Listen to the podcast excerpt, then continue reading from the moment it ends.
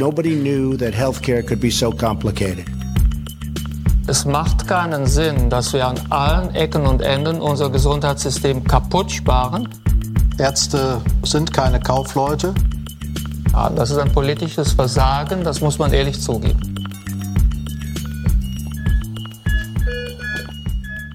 Ja, herzlich willkommen zurück zur jetzt siebten Episode Gesundheit macht Politik. Mal wieder mit mir Philipp. Oh, der Esel nennt sich immer zuerst. Naja, gut, sorry. Jetzt zu spät und natürlich mit Pascal.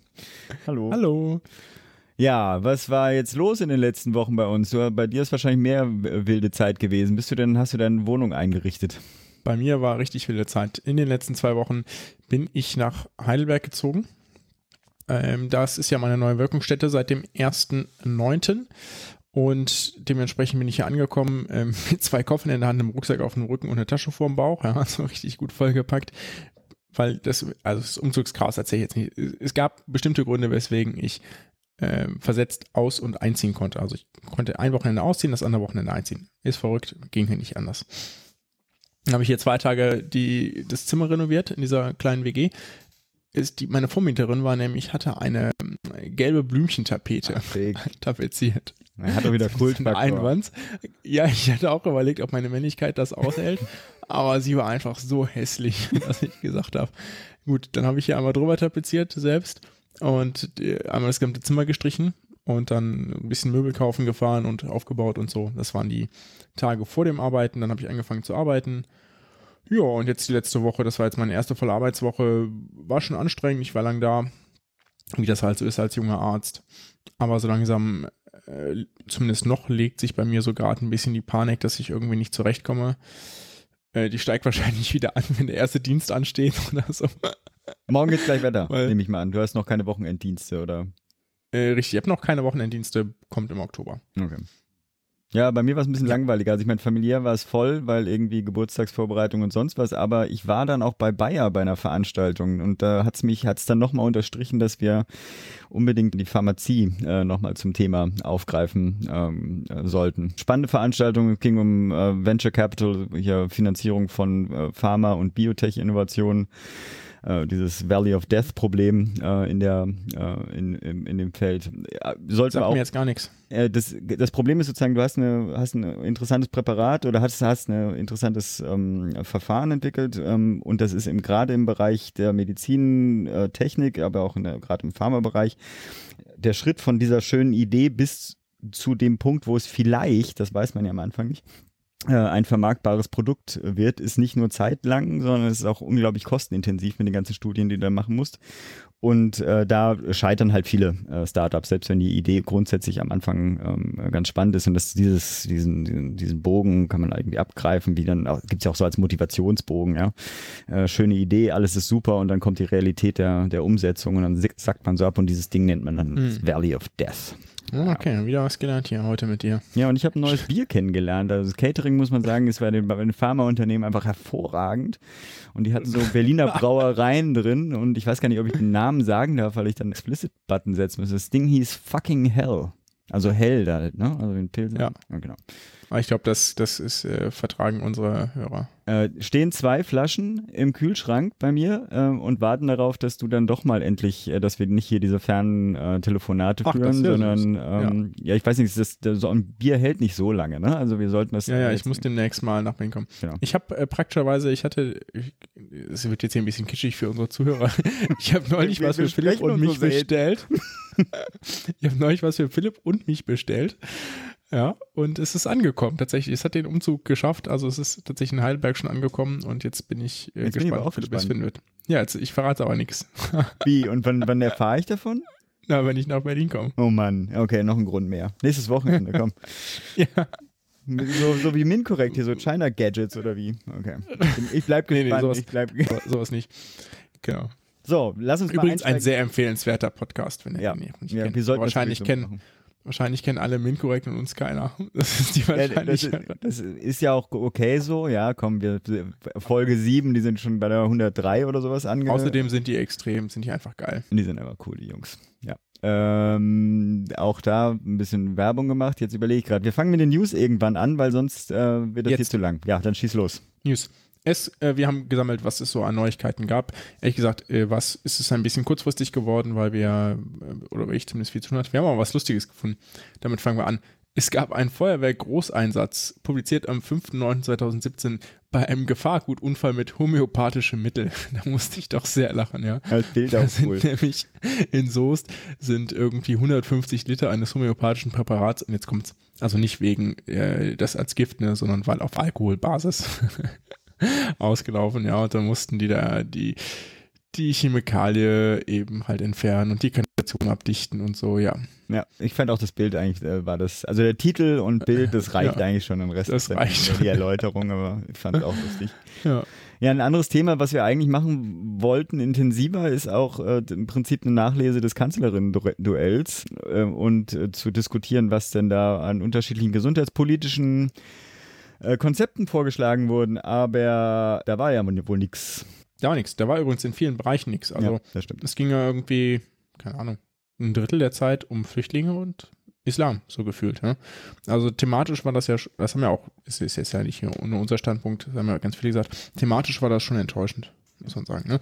Also viel zu, viel wenig, also quasi wenig zu Bildung, wenig zu sozialer Gerechtigkeit äh, oder generelle so- soziale Sozialpolitik, nichts zur Gesundheit. Naja, was soll man machen? Ja, ich fand es ein bisschen schade, es kam ja einmal zumindest das Wort Pflege vor und dann bei diesem ähm, ähm, Kalkulationen äh, von Schulz über die, den, den Stundenlohn. Äh, aber das war es dann auch. Und ich war tatsächlich ein bisschen, also okay, jetzt, ich bin ja vorbelastet, aber sozusagen ein bisschen enttäuscht, weil ähm, in dem Bereich hätte man doch deutlich mehr punkten können. Aber wie gesagt, ich mache äh, auch ein bisschen die, äh, die Interviewer äh, dafür verantwortlich, dass sie sich, was das muss ja vorab gesprochen worden sein, Ja, ja, dass äh, diese Flüchtlingsthematik so einen großen Anteil da eingenommen hatte. Naja. Also äh, gesundheitspolitisch fand ich das ein bisschen enttäuschend, das Duell da. Andere News. Ja, was ich ganz interessant finde gerade in der politischen Diskussion, ähm, sind die Pflegeberufe Kammern. Es gibt ja Diskussionen quasi wie für die verkammerten Ärzteberufe das gleiche auch für die Pflege zu machen, um der Pflege mehr Gewicht zu geben. Unabhängig, wie man davon steht, ist politisch was gerade ganz Interessantes auf, auf der Lage. Bis, ich sag mal, wenn man sich anguckt, in welchen Bundesländern das eingeführt worden ist bislang oder stärker diskutiert wird, dann muss man doch sagen, dass es primär eher, ich sag mal, rot-grün geführte Bundesländer waren. Ne, wie äh, Rheinland-Pfalz hat ja die erste, glaube ich. Niedersachsen hat es ja auch, war zumindest kurz, kurz vor der Entstehung, bis jetzt hier da die, die Regierung gekippt ist. Und von Schwarz-Gelb hatte man bisher, hatte ich so den Eindruck, bisher eher Widerstand gegen die Einrichtung von Pflegekammern. Und jetzt ist es ganz spannend, nämlich in Niedersachsen wird es bekämpft. Da gab es tatsächlich jetzt hier die CDU und die FDP haben sich in den Leitanträgen zu den Wahlprogrammen äh, für die Landtagswahl, die anstehende, da ich glaube im Oktober ne, soll die ja stattfinden in Niedersachsen, gegen die Pflegekammer in der geplanten Form ausgesprochen. Ja. So ein umge also das, was man erwarten würde, umgekehrt ist es so, in Nordrhein-Westfalen regiert ja seit kurzer Zeit eine schwarz-gelbe Koalition. Da führt Schwarz-Gelb jetzt eine Pflegekammer ein oder möchte eine einführen. Ja. Das liegt An natürlich Laumann. primär an der, an der Personalie Karl Laumann, ja, Karl-Josef Laumann, der ja ein großer Verfechter der Pflege ist, da er schon lange hinter ist jetzt der Sozial- und Gesundheitsminister in Nordrhein-Westfalen ist. Also, aber ich, ich finde es ganz spannend, dass es doch weniger farbenabhängig zu sein scheint oder wenn dann eben halt doch stark an den Personen liegt. Ja, ich habe das Also- auch, ich hatte ein Interview mit ähm, dem Max Zilizinski von der äh, jungen Pflege. Sollten wir, wenn wir mal eine Veranstaltung, also einen, einen Podcast zur Pflege machen, sollten wir den auch unbedingt reinnehmen. Äh. Aber äh, sozusagen auch hier in Berlin äh, sehr aktiv, auch für die Pflegekammer. Und da ist halt auch, also auch da, also sozusagen, du hast jetzt die CDU oder die, die CDU-FDP-Konstellation und die äh, Widersprüche da drin.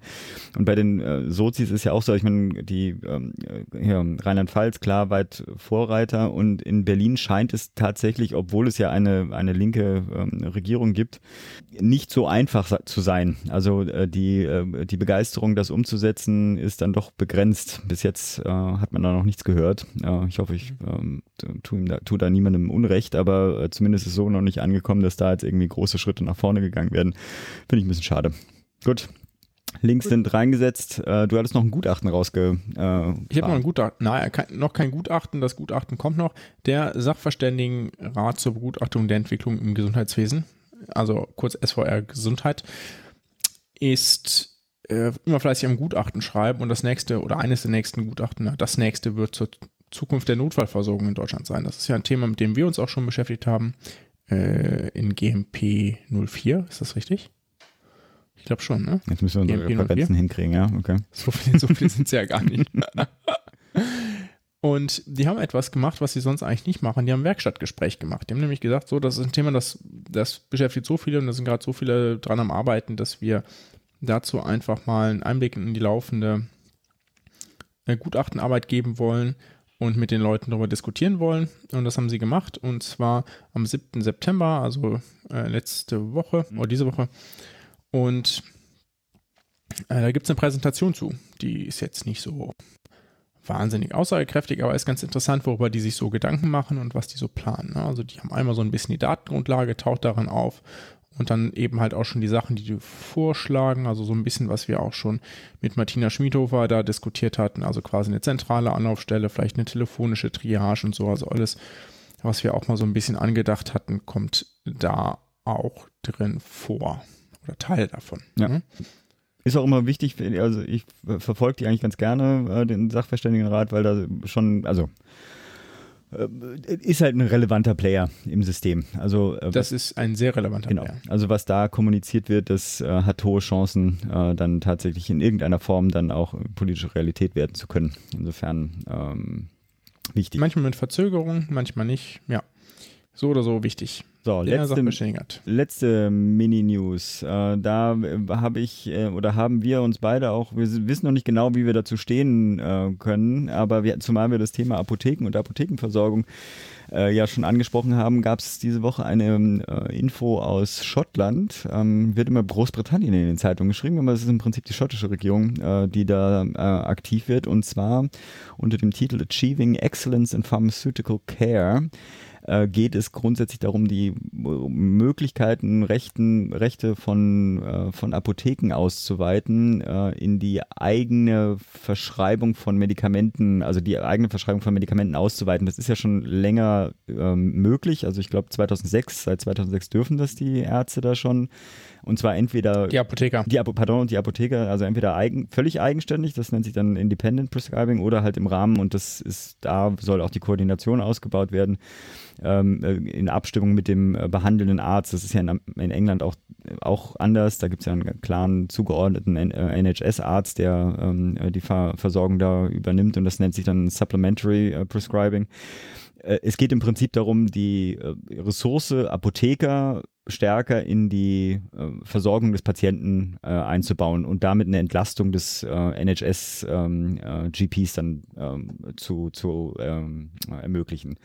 Die Idee finde ich ganz spannend und es, es, würde dann auch meine Prognose der, des Aussterbens des äh, lokalen Apothekers natürlich dann verändern. Äh, gleichzeitig, weswegen ich da auch Probleme habe, ist natürlich dieses ganze Problem, wenn man das in Deutschland sich vorstellt, der ist ja nicht äh, interessenslos, ne? Mhm. hat im Zweifelsfall ja. auch keine ähm, äh, längere Bindung an Patienten, also sozusagen und diese enge Anbindung an einen Hausarzt, mit dem es er sich absprechen könnte, gibt's ja auch nicht. Sprich, ich weiß noch nicht genau, inwiefern das ähm, äh, tatsächlich ein relevanter Impuls für die deutsche Versorgung wäre. Trotzdem fand ich spannend. Ja, also ich finde, ich finde es auch irgendwie äh, auf der einen Seite spannend. Also ich kann natürlich so als äh, als Arzt kann ich mir natürlich schwer vorstellen, dass Apotheker das alleine gut können. Ja. Äh, aber abgesehen davon finde ich das ein spannendes Modell, weil ich ja auch denke, dass dieses Potenzial oder sag mal diese gute Ausbildung der Apotheker bislang irgendwie eher schlecht genutzt wird in Deutschland. Äh, insbesondere ja dieses Dispensieren, das finde ich ja irgendwie so ein bisschen, finde ich ja ein bisschen grauselig, aber ich meine, da möchte ich auch niemandem irgendwie zu nahe treten. Was ich aber irgendwie schwierig finde, ist, dass man, ähm, aber das wäre umgekehrt, wenn man den Hausärzten Dispensierrecht einräumt, auch genauso, wenn man gleichzeitig äh, verschreiben wie auch verkaufen darf, ja. ja. Naja, eben. Ich weiß, ich weiß nicht, woher da die, wo die Apotheker äh, in, im NHS ihr Honorar ziehen. Also wenn die nichts dran verdienen, dass die äh, mehr verkaufen, dann wäre das, wäre das ja auch interessenkonfliktfrei, ja. Aber wenn man den Leuten vorschlägt, hier, das wäre, das ist ja quasi wie so eine IG-Leistung, ja. Oh, da sollten sie unbedingt was für einnehmen. Hier kostet übrigens nur 3,80 Euro heute im Angebot. Mhm. Ja. Naja, eben, eben. Man, wir, auch da sollten wir vielleicht mal jemand Experten reinholen. Das NHS ist ein wirklich völlig anderes ähm, Incentive-System. Oh ja, das könnten wir, das könnten wir nach der Wahl eigentlich mal so als Großprojekt in Angriff nehmen, so ein paar Gesundheitssysteme. Ja vorstellen ja. vielleicht. Auch da mal Feedback äh, von den Hörern da draußen, ob das spannend ist. Wir oder ich persönlich finde das sehr, äh, sehr spannend, weil man halt auch dann doch hier und da mal ganz gute Impulse reinnehmen könnte, was man noch in Deutschland ähm, oder die Frage zumindest stellen könnte, ne? warum funktioniert das eigentlich nicht in Deutschland? Mhm. Äh, dieses ganze, ähm, das war ja auch bei der, äh, oder wird ja auch noch eine, eine Rolle spielen bei dem, ähm, bei der Diskussion mit äh, Severin Schmidt hier bei unserem Interview, aber dieses ganze ähm, äh, Netzwerk aus verschiedenen Anreizsystemen, mit dem man versucht, das System zu steuern, wird aber dadurch irgendwie nochmal so ein bisschen frischen Wind reingebracht, wenn man halt sich mal völlig andere Systeme äh, anschaut. Gut, Absolut. unsere News. Jo, jetzt äh, haben wir ein Interview mit Severin Schmidt. Ich kenne ihn gar nicht so genau. Willst du ihn vielleicht kurz vorstellen? Ja, er stellt sich äh, im Interview auch gleich äh, selber nochmal kurz vor, aber mit dem habe ich äh, längere Zeit zusammengearbeitet. Wir waren ja beide in der Friedrich-Ebert-Stiftung, hier gleich Conflict of Interest hier äh, bei uns. Also ähm, alles, was er sagt, ist einfach hervorragend. Ja. Äh, nein, er ist schon seit längerer Zeit, ich glaube äh, vier, fünf Jahre, werden wir gleich im Telefonat vielleicht auch nochmal erfahren, im, im Bereich Sozialpolitik oder Wirtschafts- und Sozialpolitik in äh, der Ebert-Stiftung zuständig, greifen dann natürlich alle möglichen Themen auf, also nicht nur aus dem Gesundheitsbereich, also auch Rentenversicherung etc. Ja, und äh, ich denke, er wird jetzt auch ein bisschen was zu sich selbst erzählen. Okay. Dann zum Interview. Zum Interview.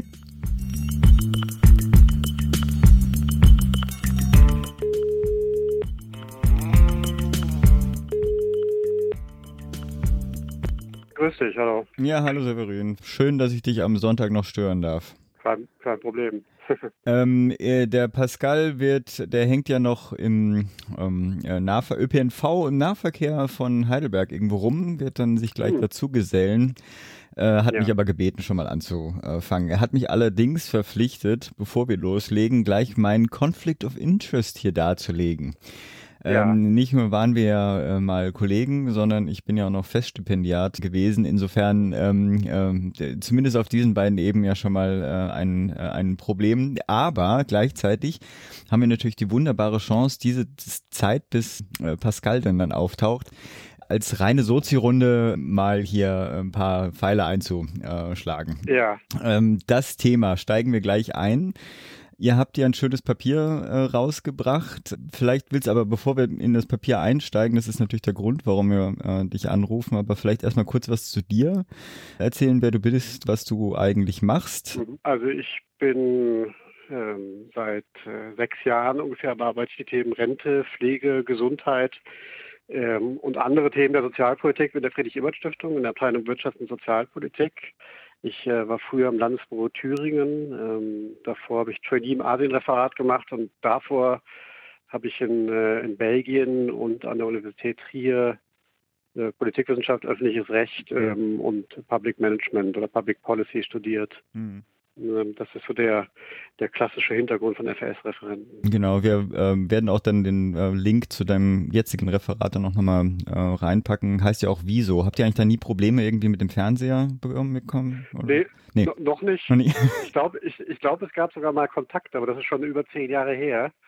Aber bisher haben wir noch nicht, ähm, noch keine Probleme. Okay.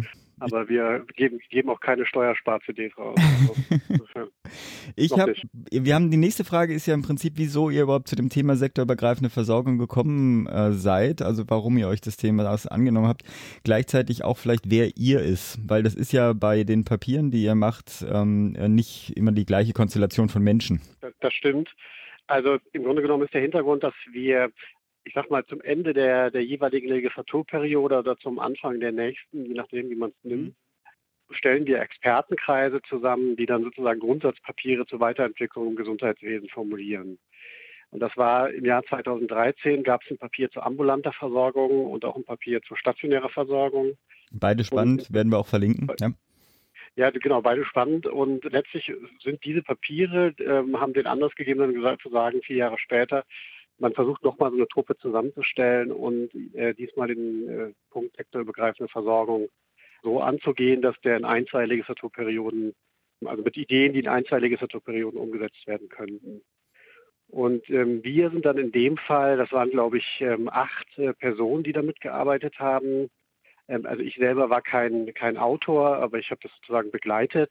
Dazu gehörten die Cornelia Prüfer-Storks aus Hamburg, ähm, Matthias Gruhl, Volker Amelung, aber auch ähm, Herr Gerlach äh, vom Sachverständigenrat und Susanne Otzegowski, damals vom Bundesverband Managed Care und ähm, zum Beispiel Doris Schäffer von der Universität Bielefeld. Also Mhm. eigentlich eine Runde, die ähm, sowohl ja und, und sehr, also sozusagen Kontakte, so Politik war vertreten und Wissenschaft war relativ äh, stark vertreten auch. Und wieso jetzt die sektorübergreifende Versorgung? Aus, aus unserer Sicht schien das konsequent. Wenn man Mhm. sagt, okay, man, erstmal guckt man sich den ambulanten Sektor an, dann guckt man sich den Krankenhaussektor an und dann ist man relativ schnell ähm, dabei, sich ähm, zu fragen, naja, wo hakt wo hakt es eigentlich, wo gibt es Verbesserungsmöglichkeiten fürs System, wo kann man für die Patienten noch was rausholen und da ist man doch relativ schnell bei der sektorübergreifenden Versorgung. Christoph Straub hat auch mitgemacht, fällt mir gerade ein, vom Obama GK, der Vorsitzende. Ich habe das Papier gleich neben mir liegen. Wen haben wir denn da noch nicht gesandt, genannt? Warte mal kurz. Ich, ich glaube, Amelung, Gerlach. Grohl, Osegowski, äh, Prüfer Stork, Schäffer und Straub. Ja, wir haben alle genannt. Genau, genau. Äh, Nicht, dass wir jemand vergessen. Trotzdem, Papier ist ja auch verlinkt, äh, lohnt sich auf jeden Fall gut zu lesen. Ich mache jetzt gerade ein bisschen Werbung, äh, sollte ich vielleicht nicht machen. Also, die äh, kommen wir zu den Hauptpunkten, äh, damit wir viel abhaken können, bevor der Pascal noch dazu kommt, obwohl der, glaube ich, auch ein Fan dieses Papiers ist. Nach den, also ihr habt das ja relativ äh, klar strukturiert, also wo sind die Hauptprobleme und dann habt ihr die Empfehlung nachher dann strukturiert ähm, äh, reingepackt. Wie, wo sind denn sozusagen die Hauptprobleme der Sektor oder der fehlenden sektorübergreifenden Versorgung? Also kannst jetzt, es gibt ganz viele in dem Papier, ne? aber vielleicht kannst du einfach immer zwei, drei rauspicken. Also die, ich glaube tatsächlich kann man verschiedene Probleme benennen, aber äh, also aus meiner Sicht, aber das ist jetzt auch so ein bisschen die Sicht von von, von außen fast schon, ist die, das Problem sozusagen der ein, einheitlichen Qualitätsstandards, Mhm. äh, würde ich vorne sehen und auch das der Codierung. Also was, was im Grunde genommen, ohne jetzt sozusagen auf die einzelnen Schnittstellen zu gehen, ist, glaube ich, das Problem, dass sozusagen gemeinsame Grundlagen fehlen. Und dass die Systeme ambulant, stationär eigentlich nach völlig eigenen Logiken arbeiten. Und äh, wenn man wirklich was verändern will, dann muss man diese Grundlagen gehen. Und das ist, ähm, das haben wir in dem Papier auch so aufgegriffen. Äh, was mir äh, dabei so so aufgefallen ist, dass ja im Prinzip, also wir hatten das Thema, kam bei uns als äh, im Podcast schon mal mit der Notfallversorgung auch an. Äh, da ist ja auch wieder so ein ganz großes Problem, also sozusagen, dass äh, Menschen viel zu schnell in die äh, stationäre Notfallaufnahme äh, gehen, ob schon ambulante Angebote existieren. Ich fand immer Ja. sozusagen das Problem, so ein bisschen das System ist schon herausgefordert, das, dieses Problem zu lösen, weil man kann das den äh, den, äh, den Nutzern äh, nicht ähm, aufbürden, das System verstehen zu müssen, was ja, ein, was ja ein reines Konstrukt ist des Gesundheitssystems, dass es diese Trennung überhaupt in dieser Form gibt. Also unterschiedlich Genau. gehabt, äh, Entgeltsystem etc. Genau, es ist einmal historisch gewachsen und ähm, aus vielen Gründen wird wahrscheinlich diese Überforderung zunehmen. Also wir haben ja, äh, sagen wir mal, wenn wir jetzt mit dem demografischen Wandel immer mehr Leute haben, mit, die multimorbide sind, chronische Krankheiten haben, brauchen die ja im Prinzip immer öfter sektorübergreifende Lösungen. Und äh, ein Arzt oder ein Arzt des Vertrauens, der Hausarzt meinetwegen, wird nicht immer alle Probleme lösen können, sondern äh, da wird es immer wieder sozusagen zu sektorübergreifenden Lösungen kommen müssen. Und ich glaube, wir sind am Punkt, ähm, aber das wird sich dann letztlich auch ähm, in den nächsten Monaten zeigen, wo man nicht mehr mit äh, kosmetischen Maßnahmen oder, oder Modellprojekten oder Einzel Einzelmaßnahmen weiterkommt, sondern eher grundsätzlich das Problem angehen muss. Ja, sind wir mal gespannt, was bei der Wahl rauskommt und ob da eine Konstellation entsteht, die ähm, das Thema angreift. Es ist ja ein Ja. uraltes, also ich meine, ich kann Ja. auch, es gibt so ein paar Wörter, die ich in der Gesundheitsversorgung kaum noch hören kann, ähm, obwohl sie so wahr sind wie der demografische Wandel. Aber es ist halt so, wenn man bedenkt, wie lange äh, das alles schon bekannt ist und auch das Problem der sektorübergreifenden Versorgung ähm, oder der fehlenden ähm, wie lange das eigentlich schon diskutiert wird und es doch nicht zu eigentlich ähm, richtigen Änderungen kommt. Kommen wir aber trotzdem dann äh, zu den Empfehlungen. Ähm, ihr stellt ja eine ganze Reihe äh, da auf, ihr gruppiert die auch. Ähm, einheitliche Planung, Honorierung, äh, bessere Koordination und Kommunikation. Äh, sind viele, können wir nicht alle besprechen. Auch da vielleicht einfach mal so zwei, drei, die äh, für dich so zentral sind. Vielleicht auch aus der Diskussion, äh, wo du das Gefühl hattest, da, hat, da war am, am meisten äh, Leben oder am meisten Potenzial wurde in dieser Runde gesehen dafür. Also ich habe, ähm, also wir haben das ja gesagt, du hast ja angesprochen, wir haben es ja ähm, öffentlich diskutiert. Da gab es bei ein paar Punkten äh, gab es schon schon Leben. Ne? Also zum Beispiel bei der gemeinsamen äh, Planung äh, ist Leben in die Bude gekommen. Da hat die äh, Teile der Selbstverwaltung, die Ärzte in dem Fall haben gesagt, na, es läuft doch alles. Äh, das muss man nicht großartig ändern. Natürlich bei Honorierungsfragen, da ist immer auch Leben drin in der Diskussion und auch bei der Koordination, wobei ich würde sagen, also Honorierung und Planung sind die beiden Themen, die ähm, die am umstrittensten sind und wo man vermutlich auch, äh, auch sozusagen organisierte Interessen stößt. Interessanterweise, weil, weil du es gerade angesprochen hast mit der sozusagen mit den politischen Mehrheiten, ich glaube gar nicht, dass die Reform des Systems unbedingt äh, in erster Linie mit politischen Mehrheiten zu, zu, tun hat, auch natürlich, aber dass da so viele andere organisierten Spieler sind, Vetospieler, äh, die man sozusagen noch mitnehmen muss. Ähm, äh, das wird wahrscheinlich schwieriger sein, als eine politische Mehrheit hinzubekommen. Also, also gemeinsame Planung und Honorierung sind, glaube ich, die beiden Punkte, die am umstrittensten sind. Hallo. Hallo. Der Pascal ist da. Hallo, Pascal. Hallo, jetzt höre ich euch auch. Ja, äh, Severin, hallo, schön mit dir hallo, zu telefonieren. Wir kennen uns ja gar nicht, aber nee. ich habe von Philipp nur Gutes über dich gehört, selbstverständlich. Wir haben jetzt, wir haben jetzt die äh, ersten zehn Minuten auch voll als Sozi-Talk äh, zwischen FES-Lern äh, genutzt. und im Prinzip äh, die, die Hauptpfeiler eingeschlagen, ja. Also das Gespräch können wir jetzt hier beenden. Nein, Quatsch. Äh, wir waren bei den, wir sind allerdings schon bei den Empfehlungen angekommen, aber bei den Themen, die wir uns herausgepickt haben, sind, also sind wir da sind wir noch nicht angekommen. Die Frage jetzt nochmal an Severin, willst du das nochmal sozusagen, die Empfehlung, die du aus dem Papier persönlich, sage ich mal, du hattest ja erzählt, so, wo am meisten Leben drin war, äh, wo du aber vielleicht auch in dem Fall ja auch als, ähm, ähm als Nutzer des Gesundheitssystems am meisten ähm, Potenzial oder am meisten Interesse dran hast. Also ich glaube, dass die, wenn man sozusagen äh, von den Empfehlungen hergeht, ich glaube, dass, dass die Empfehlungen alle umgesetzt werden müssen. Also ich glaube nicht, dass man sagen, also das ist mal vorausgeschickt, ich glaube nicht, dass man sagen kann, man nimmt nur einen Teil raus und den anderen lässt hm. man weg. Ich glaube, das würde in dem Fall nicht funktionieren. Ich glaube, so als Beobachter des Systems, dass am, am meisten äh, Musik ähm, drin ist in, dem, in den Fragen Planung und Honorierung. Mhm. Und sozusagen als, als Nutzer des Systems wär, auch, wären auch diese beiden Punkte für mich ähm, am wichtigsten. Mhm. Also nämlich die, die Frage, die ja damit zusammenhängt, ähm, wie habe ich, wie habe ich welchen Zugang zur, zur Grundversorgung, zur fachärztlichen Versorgung, äh, wie ist sichergestellt, dass das, äh, dass das äh, qualitativ hochwertig ist und ähm, überall verfügbar. Und dann ist man relativ schnell bei den Fragen der Honorierung und der Planung. Das sind so die, das sind, glaube ich, die beiden Punkte, die für, für mich am, am meisten Musik drin ist, auch in der Diskussion jetzt. Mhm.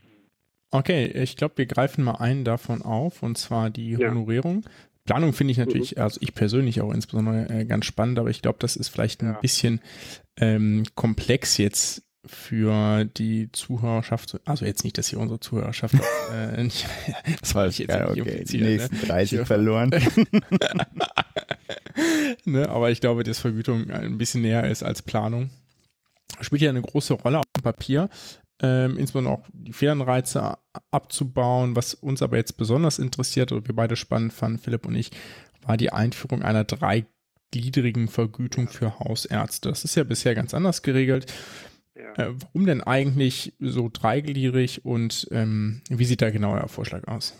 Also die, der, der Hintergrundgedanke ist erstmal das ein bisschen vorausgeschickt, dass wir, also das, das Honorierungssystem ist ja, ist ja sehr kompliziert bei niedergelassenen Ärzten insgesamt sehr kompliziert und basiert im Prinzip auf, ähm, auf äh, sozusagen Arzt-Patienten-Kontakt. Das heißt, wenn, also vereinfacht gesagt, der Arzt kann im Prinzip sein Einkommen, die Ärztin sein Einkommen nur steigern, äh, wenn die Arztkontakte steigen. Und ähm, das hat äh, aus unserer Sicht oder aus Sicht der Autoren des Papiers ähm, dazu geführt, dass es letztlich äh, zu Fehleinreizen gekommen ist, zu einer Mengenausweitung, dass auch ähm, sozusagen häufig Patienten zum Arzt zitiert werden, wo es nicht unbedingt aus medizinischen Gründen notwendig ist. Und zu diesen ganzen sozusagen Fehleinreizen in der Versorgung, dass, ähm, dass äh, Budgetferien gemacht werden, dass Verdünnerfälle reingenommen werden, das ist ja nichts Neues. Und Was sind Budgetferien? Einmal kurz für unsere Hörer. Also das im Prinzip, kurz gefasst kann man sagen, wenn, wenn in einem Quartal äh, das Budget schon äh, für die Kassenpatienten ausgeschöpft ist, dann werden im Prinzip äh, entweder nur noch ähm, nur noch Privatpatienten genommen oder es werden es wird die Praxis wird, geschlossen und das nennt man sozusagen Budgetferien, weil einfach das Budget ausgeschöpft ist. Ja, ja. Weiter im Text. Ja? Also das, das, sind, das sind im Prinzip die, die, die Probleme, die wir haben und auch die, die, die, die Leute stören. Jetzt ist, also mal ausgehend von dieser Überlegung, wurden verschiedene Vorschläge gemacht, zum Beispiel auch die Überwindung der Quartalisierung, das ist ja auch noch ein, ein wichtiger, wichtiger Punkt. Aber im Kern steht für die, ähm, für die hausärztliche Versorgung ein dreigliedriges Vergütungssystem mit verschiedenen Pauschalen. Also man hat erstmal eine kontaktunabhängige Koordinierungspauschale für den Hausarzt wo jeder eingeschriebene Patient ähm, sozusagen vergütet wird, auch ähm, sozusagen entlang der, der Risiken, die die Patienten mitbringen. Das ist sozusagen das, das, die, die, das grundsätzliche oder der, der Hauptbestandteil. Dann gibt es eine jährliche Behandlungspauschale für Patienten, mit denen der Arzt äh, mindestens einmal jährlich Kontakt hat. Auch das äh, risikoadjustiert. Mhm. Und dann gibt es, damit man sozusagen keine, keine neuen Fehlanreize schaffen will, gibt es eine Einzelleistungsvergütung für besonders förderungswürdige Leistungen. Also zum Beispiel ja. Impfungen, Hausbesuche und so weiter. Okay, das, das ist ja so ein bisschen Pay for Performance, ne? Ja, genau. Das, Wobei, hat, das hat, ich sag mal, jetzt in UK ja mäßig gut funktioniert, wenn man ehrlich ist. Ja, also dann ja. werden, das sorgt ja dafür, dass alle Leistungen, die damit finanziert werden, hundertprozentig gemacht werden. Aber die Qualitätssteigerung, die damit erreicht wurde, ist ja, äh, ich sag mal, überschaubar. Ich glaube, das, ich glaube, das muss man sich auch immer angucken. Also ich glaube, wir haben in dem Papier, haben, haben die Autoren ja geschrieben noch, sozusagen jedes einzelne ähm, Honorierungssystem äh, bringt Vor- und Nachteile vor, äh, mit sich. Und sozusagen Pay, Pay, for Performance, da müsste man sich mal genau angucken, was hat da funktioniert, was hat da nicht funktioniert, was an bisherigen Erfahrungen das so einfließen lassen. Also der Kerngedanke eigentlich dieses Honorierungssystems ist es, dass man das nicht mehr kontaktbasiert macht, sondern eher äh, den, den Bestand der Patienten ähm, ja. honoriert. Ich hätte dazu das vielleicht noch Idee. zwei Rückfragen. Äh, ja. Ich finde diese kontaktabhängige Koordinierungspauschale finde ich ja genau richtig, aber wenn man jetzt ganz ketzerisch fragt, könnte man ja sagen, nun gut, das bedeutet A, dass man natürlich Mengenausweitung betreiben kann, indem man möglichst viele Patienten aufnimmt in seiner Praxis. Ne? Also dies ist damit ja nicht ganz ähm, abgehoben, das, das Problem. Und was ich viel schwieriger oder vielleicht andere viel schwieriger finden, ich vielleicht persönlich gar nicht so, aber man könnte euch natürlich vorwerfen oder den Autoren vorwerfen, dass damit die freie Arztwahl abgeschafft wird. Weil letztlich lässt sich die ja nur durchsetzen, wenn jeder Patient und jede Patientin einen fixen Hausarzt oder Hausärztin hat. Ja? Den sie aber frei äh, gewählt hat frei gewählt hat zum Beispiel. Ja? Genau. Weil genau. anders, anders könnte es natürlich sein, dass man bei zehn Ärzten Mitglied ist und die alle die kontaktunabhängige Koordinierungspauschale abrechnen. Das, ja. das, das stimmt, das wäre ähm, das schlecht. Aber ähm, also so, wie ich das Papier verstanden habe und wie es die Autoren auch formuliert haben, geht es ja darum, dass man sozusagen ein freiwilliges Einschreibemodell für ein Jahr hat. Das heißt, ähm, auch die Kassen setzen sozusagen so einen Anreize, dass, man, dass sie sich einschreiben, ein Modell, was ein Jahr gilt. Also auch da kann man ja sagen, ist die freie Arztwahl ähm, sowohl die Einschreibung ist freiwillig, äh, als auch ähm, sozusagen nach einem Jahr kann man das neu wählen. Da ist, glaube ich, die freie Arztwahl nur mäßig eingeschränkt. Und die zweite Frage wäre, aber das wäre nicht die, ist nicht unbedingt die, die Meinung der Autoren und das wurde auch nicht im Papier beschrieben, aber die Frage ist auch, steht die freie, das ist meine persönliche Meinung, sollte auch so gekennzeichnet werden, aber die, steht, die, steht die freie Arztwahl äh, gelegentlich im Zielkonflikt mit Planung und Koordinierung. Ne? Das mhm, muss man sich auch überlegen. Ja. Also ist sie ein Wert an sich und ähm, ist es möglicherweise auch so, dass, äh, dass andere Dinge einfach auch, ähm, auch wichtig sind. Mhm. Äh, spannend, das bietet eigentlich eine ganz gute Überleitung zu unserer nächsten Frage, deswegen ergreife ich jetzt hier mal die Gelegenheit. Äh, zur Koordination, weil das ist ja auch eine äh, ja. ganz spannende Frage. Ne? Da kann man ja fragen, gut, äh, wenn, wenn freier Arzt ein Wert an sich ist, dann geht das aus, zumindest aus meiner Sicht zwangsläufig auf Kosten der Koordination.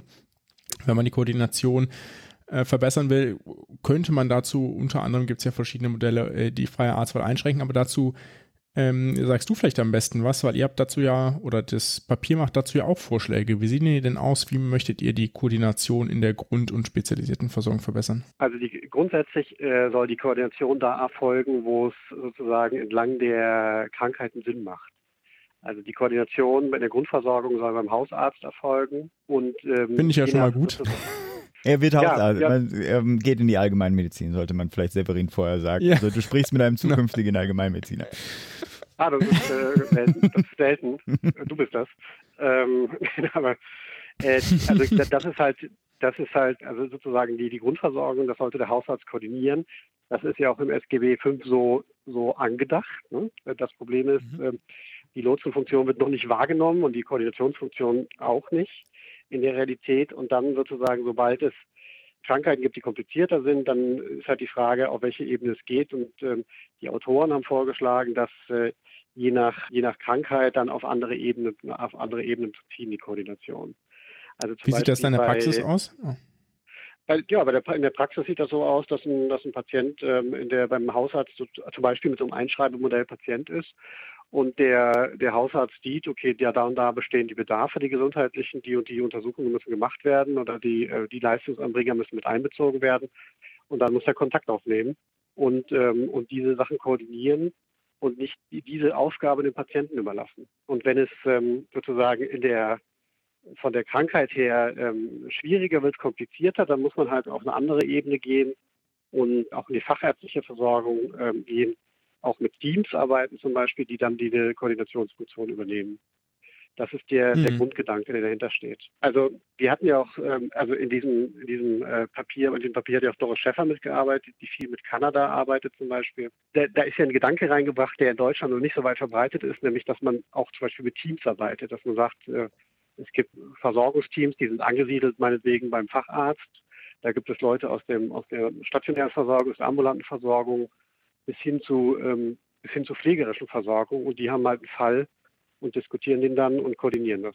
Mir, mir ist gerade ad hoc etwas eingefallen, woran ich ehrlich gesagt, muss ich peinlich berührt sagen, auch vor noch ehrlich gesagt so nicht gedacht habe, nämlich, dass diese Koordinierungsfunktion äh, hausärztlich finde ich auch ganz wichtig. Ich habe gerade darüber nachgedacht, warum ich das denn in der Praxis so nicht erlebt habe. Und das ist ähm, häufig der Fall, dass die gar keine Leistungserbringer empfehlen, explizit noch gar nicht empfehlen dürfen, äh, ja, ja. wegen potenzieller Vorteilsnahme. Also ich meine, natürlich können die immer den einen Physiotherapeuten empfehlen, ja, oder immer den einen Orthopäden. Und da haben die bisher aber aufgrund äh, wegen möglicher Vorteilsnahme Angst vor, dass äh, ihnen das, dass das quasi wieder zurückkommt. Ja, und deswegen ist das habe ich das zumindest so erlebt, dass es äh, nicht gemacht wird, sondern gesagt wird, hier suchen sich im Telefonbuch einen raus. Wir können Ihnen natürlich unter der Hand sagen, womit wir gute Erfahrungen gemacht haben, aber offiziell empfehlen dürfen wir sie nicht. Das müsste sich natürlich, gerade wenn man richtig spezialisierte Versorgung koordinieren möchte, müsste sich das natürlich ändern. Eben mit den potenziellen Konflikten, dass es da natürlich Leute gibt, die das schamlos ausnutzen werden. Also ähm, das, das ist ja in dem Papier zum Beispiel noch nicht, nicht angesprochen, aber ich kenne ähnliche Fälle aus Krankenhäusern, die auch sagen, die empfehlen zum Beispiel keine Pflegedienste, weil sie mhm. es nicht dürfen. Das ist, glaube glaub ich, eine, eine, Spezialfrage, die könnte ich jetzt auch nicht, äh, auch nicht beantworten. Aber wahrscheinlich müsste man das äh, vertraglich äh, oder wie auch immer regeln. Aber da ja, ist auf jeden stark. Fall, wir, bewund wir bewundern das Problem. Ja, es ist ja auch, macht ja auch ein bisschen wieder deutlich, also äh, auch da, dieses kurze Gespräch wird ja auch nicht die ganzen Themen äh, abarbeiten äh, können. Wir haben auch da den Verweis bitte auf das Papier. Severin, du hast es ja auch selbst nochmal genannt, es sind einfach, man kann jetzt nicht einzelne Elemente daraus herauspicken, äh, sondern da müsste ein, ein Großteil davon umgesetzt werden, damit es sozusagen gemeinsam Sinn macht. Auch da immer wieder das Klassische fürs Gesundheitssystem. Es ist einfach alles unglaublich kompliziert. Ähm, aber trotzdem hoffen wir doch mal, dass es in die richtige äh, Richtung weitergeht. Die jetzt, ich bin da zwar nicht neutral, ich hoffe, der Pascal erlaubt mir das trotzdem. Die letzte Frage ist eine relativ offene. Du mach, die Ebert-Stiftung macht ja ständig äh, ganz spannende Papiere. Zwei hattest du ja auch genannt, dann gab es zur Bürgerversicherung ja auch nochmal was. Äh, kannst du dir denn aus dem Nähkästchen erzählen, woran ihr gerade arbeitet? Also wir haben am Anfang der jeweiligen Legislaturperiode, das ist sozusagen aus dem Nähkästchen, da erlauben wir uns ein bisschen, ein bisschen Kür und, und so, da, da überlegen wir uns Dinge, die vielleicht über die vier oder acht oder zwölf oder zwanzig Jahre hinausgehen und das wird auch diesmal so sein. Also wir werden uns äh, äh verstärkt um das Thema Innovation kümmern. Da wird was, ähm, also wie, wie, wie bewertet man Innovationen im Gesundheitswesen? Das wird eine Rolle spielen. Ähm, dann wird auch die Digitalisierung wird, äh, eine stärkere Rolle spielen in den kommenden Jahren. Das war so, das haben wir so ein bisschen, das spielte in den Papieren immer eine Rolle, aber es, es war noch nicht so in dem, dem mhm. die Aufmerksamkeit, hatte noch nicht die Aufmerksamkeit, die es verdient hat. Dann wird eine große Rolle spielen äh, Pflege wieder und insbesondere auch ähm, die Arbeitsorganisation und Arbeitsbedingungen der Pflege. Das ist für uns als, äh, wir sind ja auch eine gewerkschaftsnahe Organisation, das ist für uns auch immer wichtig, dass man das im, im Blick behält. Und dazu kommen noch andere sozialpolitische Themen, wie zum Beispiel betriebliche Sozialpolitik. Das heißt, was wird zum Beispiel in DAX-Konzernen an, an Präventionsangeboten für die Mitarbeiter geleistet? Das ist für uns auch noch eine, ähm, wichtige Frage und das sind so die nächsten, die nächsten Monate. Ja, und dann gucken wir mal, was, äh, was in der nächsten Legislaturperiode für Themen aufkommen. Äh, ich bin ziemlich sicher, dass das Thema sektorübergreifende Versorgung eine Rolle spielen wird. Aber wie genau, wissen wir noch nicht. Okay, super. Ja, dann herzlichen Dank für deine Zeit, herzlichen Dank. lieber Severin. Und ich Danke sagen, wir hören uns hoffentlich bald wieder. Genießt den Rest Sonntag. Ja, ja auch. Bis dann. Auf jeden Fall. Bis okay. dann. Ciao. Tschüss. Ciao. Ja, das war unser Interview mit Severin. Wie fandest du es denn? Ich habe ja die ersten zehn Minuten kennst du ja noch gar nicht. ich, hat Abdi es eigentlich äh, kurz erwähnt? Ich bin gerade eben, ich bin ja jetzt hier Heidelberger und habe eben Heidelberg erkundet und war äh, ein Stückchen wandern quasi und habe meinen Bus verpasst. Ja. Ich habe auch nur gesagt, im ÖPNV von Heidelberg steck, äh, steckst du fest. Mehr. Genau, ich meine, der fährt natürlich am Wochenende nicht so häufig und die einen habe ich eben knapp verpasst, ja, und dann hatte ich nicht genügend Puffer eingeplant. Oder genau genommen hatte ich den Puffer eingeplant, aber auch schon verbraucht. so dass ich, aber ich gehe davon aus, ihr habt das großartig gemacht. Dementsprechend, ähm, den Teil, den ich mitbekommen habe, fand ich gut. Also der Severin hat natürlich sehr häufig darauf verwiesen, so, so ein bisschen hier zwischen, was die Autoren meinen und was er auch selbst meint und was, was natürlich schon richtig ist und ich dann aber auch so ein bisschen ernüchternd fand, war so die Feststellung, naja, also wenn man es umsetzt, dann muss man eigentlich alles umsetzen mhm. und das ist natürlich politisch eher unrealistisch. Ja. ja, ja insbesondere alles auf einmal. Ja, ich meine, ich denke sozusagen, so wird das wahrscheinlich sowieso unrealistisch sein, aber auch überhaupt größere Reformen sind, ähm, umso größer sie sind, äh, sinken die Realisierungschancen. Gleichsam, ähm, also ich finde es natürlich ja sowieso spannend, auch mal so einen großen Wurf zu machen äh, und zum anderen, es gibt wahrscheinlich schon Sachen, die du da rausziehen äh, kannst, wo dann irgendwie diese Innovationen dann doch möglich sind, ja, äh, und das ja, braucht das System dann trotzdem. Ja. Absolut. Ich meine, allein, dass wir uns irgendwann von dieser wirklich, nun gut, ich meine, irgendwie muss man es ja willkürlich machen, aber von dieser wirklich willkürlichen Quartalsstruktur der Honorierung im ambulanten Bereich lösen. Ja, also ich sag mal so, jeder, der äh, mal zum Hautarzt irgendwie gehen musste oder zum anderen Spezialisten kennt das, ne? Man wird irgendwie immer zufälligerweise in drei Monatsabständen wieder einbestellt. Wie, kommt, wie kommt das denn? Weil er halt dann wieder abkassieren kann, ja. Und äh, ich sag, ich sag euch, wenn man das auf nur aus Spaß mal, ja, wäre natürlich eine riesen Umstellung, wenn man das nur aus Spaß mal auf Tertialisierung umstellen würde, ja, auf mhm. Tertiale statt auf, einmal Sinn. Dann würden die, dann würde sich die Anschlag der Arztbesuche spontan um ein fast um ein Viertel verringern. Ja, ja. Einfach weil anders einbestellt würde. So, sind wir so, aber durch. Ne? Äh, wir kommen schon wieder ins Plaudern. Podcast, ne? Nein, es kommt noch der Murks, wenn du vorbereitet bist. Ja, ja ich bin, äh, ich habe ja praktischerweise im Voraus vorbereitet für einige Male. Ich habe ehrlich gesagt nicht verfolgt, ob irgendjemand äh, sich zurückgemeldet hat, äh, was äh, denn super. hier jetzt als nächstes Thema Feedback, kommt. Feedback erfragen und dann die E-Mails nicht checken. Aber jetzt machen wir erstmal den Übergang. Ab zum Medizinbox der Woche. Today's doctors, drugs and medical devices truly work medical miracles. But there are some as phony as a $3 bill.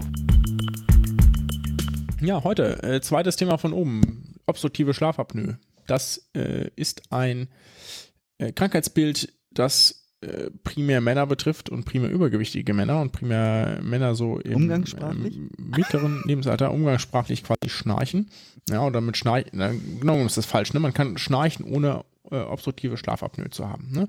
Also, falls ihr mal neben eurem Partner liegt, der schnarcht, einen plötzlichen aufhört für ein paar Sekunden oder längere Zeit nicht schnarcht und plötzlich weiter atmet, so seufzt oder weiter schnarcht, das ist nicht gut.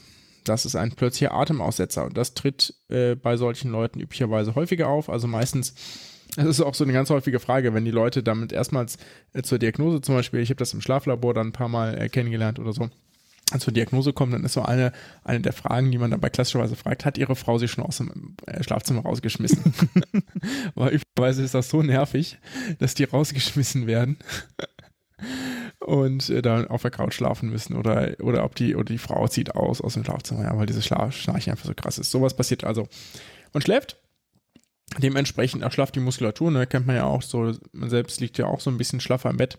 Das Problem ist, dass die Schlundmuskulatur, also quasi hinten im Rachen, und die Zunge auch so erschlafft und dabei in den Rachen fällt, ja, zurückfällt, so. Insbesondere, wenn man natürlich auf dem Rücken schläft. Dabei werden die Atemwege verlegt, mm, weil diese Muskulatur so sehr erschlafft. Die Lunge wird nicht mehr ausreichend belüftet, weil eben keine Luft mehr durchkommt. Das Gehirn erhält zu wenig Sauerstoff, beziehungsweise eigentlich umgekehrt zu viel CO2, aber davon, über auf diese Feinheiten gehen wir jetzt mal nicht ein. Das mag das Gehirn nicht, überraschenderweise. Schlägt Alarm, man wacht auf und das aber nicht komplett, sondern nur so weit, wie es eben erforderlich ist, dass man wieder atmet. Ja, also so ein sogenanntes Arousal, sprich man ist nicht hellwach, sondern das Gehirn aktiviert nur so weit, dass man, dass sie wieder Luft kriegt und dann ist alles gut.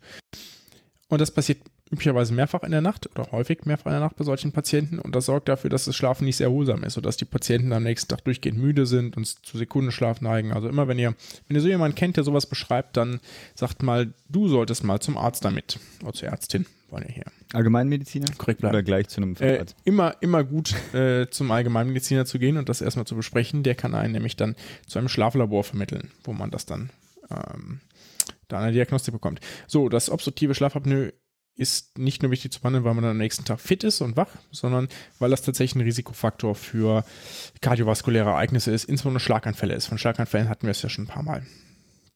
So, äh, nicht überraschend wird das Ganze durch Übergewicht begünstigt, weil natürlich äh, mehr Druck da ist, aber auch durch Rauchen oder Alkohol. Ne? Wie immer, Rauchen, Alkohol Hm. ist eigentlich fast gut. immer schlecht. Ne? Es gibt ähm, für Rauchen, aber das machen wir vielleicht mal, das ist ein lustiger Mucks eigentlich. Es gibt es gibt zwei Erkrankungen, bei denen Rauchen äh, förderlich ist.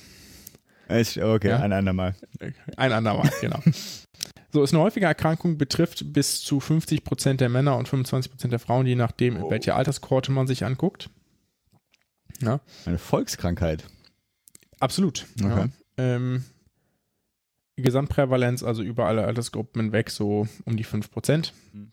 Das sind also in Deutschland ähm, bis zu 10 Millionen Menschen, also Hm. die zumindest Züge davon zeigen. Ja, also es ist schon eine ordentliche äh, Gruppe. So, und ein Teil dieser Leute, die man im Schlaflabor waren, kriegen dann für nachts eine sogenannte CPAP-Maske.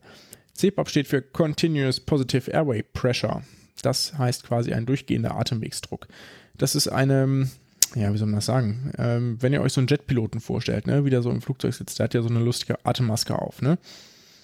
Mm, So ungefähr sieht das Ding aus. Das schnallt man sich da drauf. Das wird auch relativ fest fixiert, hat so einen Gummirand und sitzt dann gut an, also eben luftdicht. Die, da wird kontinuierlich Luft in die Atemwege gedrückt, sodass die Atemwege immer offen bleiben und nicht verlegt werden können. Das funktioniert äh, recht gut, muss man sagen. Aber wie macht denn Druck? Also das kann ich mir jetzt gerade nicht vorstellen. Wie soll denn der Luftdruck das, das ändern, dass die Zunge nach hinten fällt? Nee, eben nichts in der hinfällt. Ja, aber warum soll, wieso sollte das verhindert werden durch Luftdruck? Naja, weil du einen entsprechenden Luftdruck aufbaust, sodass eben immer was belüftet bleibt. Auch wenn die Zunge hinterfällt. Also die Zunge fällt schon, aber es gibt trotzdem einen, äh, einen positiven Luftdruck für die Lunge quasi. Richtig. Okay. Mhm. So dass äh, man weiß, dass es funktioniert. Also ja, die Atemaussetzer werden reduziert oder verschwinden ganz und die Leute kriegen besser Luft, sind weniger tagesmüde und so weiter und so fort. Jetzt muss man aber auch sagen, dass, äh, wie ich diese Prozedur gerade schon beschrieben habe, ist das Ganze nicht so die angenehmste Art und Weise. Ja? Die meisten Patienten finden das unangenehm oder sehr unangenehm, die Maske stört. Die Akzeptanz liegt so auch so um die 50 Prozent bis 75 Prozent. Ne? Also mäßig gut.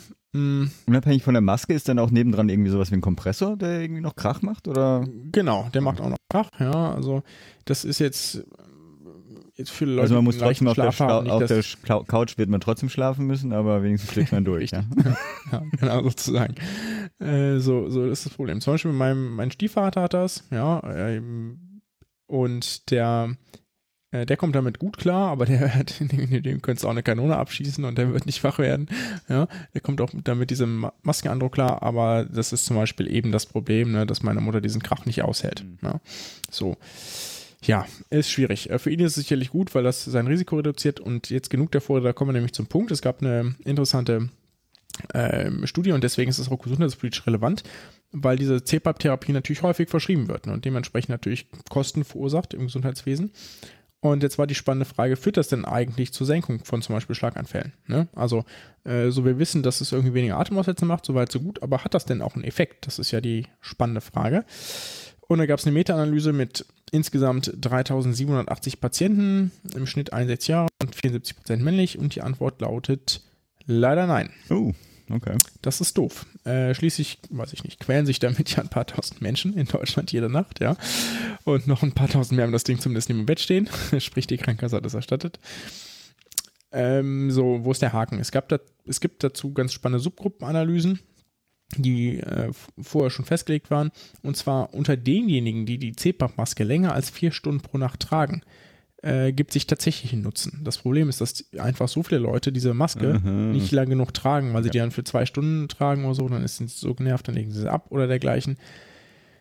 Äh, nutzen sie sie nicht adäquat. Ja, sprich, nur wenn sie richtig genutzt wird, also größer vier Stunden, also wie es auch gedacht ist, senkt das das äh, Risiko. Ja, das ist natürlich etwas, das man auch ärztlicherseits, also wer hier im Gesundheitswesen arbeitet und zuhört, das muss man natürlich auch mit den Leuten besprechen. Ne? Also ganz oder gar nicht. Ne? Sie können es natürlich gar nicht tragen. Ja, beziehungsweise man kann ja auch diskutieren. Ne? Also man kann auch sagen, das Risiko ist es mir wert. Ne? So. Und ich will da aber jetzt, ich probiere es aus, aber irgendwie komme ich damit nicht klar und dann ist das halt so, ne? Aber wenn, also hier so als Take-Home-Message, ne, Leute, achtet drauf, wenn, wenn Leute so Schnarchaussetzer haben, wie eben beschrieben. Und zweitens, wenn CPAP, dann richtig. Gut. Gut. Spannend. Das war's, glaube ich, für diese Episode, ne? Ja. Episode 07. Wir sind gut Das nächste. Mal. Das nächste Mal, Oh, äh, dann Mit neuer richtig in Bundesregierung. Heidelberg angekommen. Oh ja, stimmt. Nee, Äh, nein, nein, nicht, eigentlich nicht. So schnell wird das Nee, nicht gehen, aber nicht zumindest so mit einem neuen ähm, ähm, Ja, ich, Wahlergebnis. ich, hoffe, ich hoffe, ihr wollt wählen. Oder geht wählen, hoffe ich. Ja, wart. Ich wollte eigentlich mit meiner Tochter ehrlich gesagt wählen gehen. Jetzt hat die irgendwie eine, eine Verabredung an dem Tag. Ähm, und, ähm, weißt du, so Demokratie äh, fördern und so ähm, bilden. Aber, ja, gut. Ja, die Idee war dann halt, jetzt werde ich wahrscheinlich doch äh, Briefwahl machen. Ähm, genau. Wie dem auch sei, geht alle wählen. Wichtig. Genau. Und dann sind wir ganz gespannt, mit euch zu diskutieren, was das denn, was die Wahl für gesundheitspolitische Auswirkungen wohl haben wird, haben könnte. Genau. Bis dann. Bis zum Ciao. Tschüss.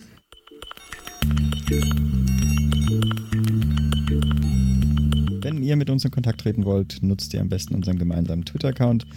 Das ist gmp-podcast. Wenn ihr mit Pascal oder mir direkt in Kontakt treten wollt, findet ihr E-Mails oder auch Twitter-Accounts am besten auf unserer Homepage.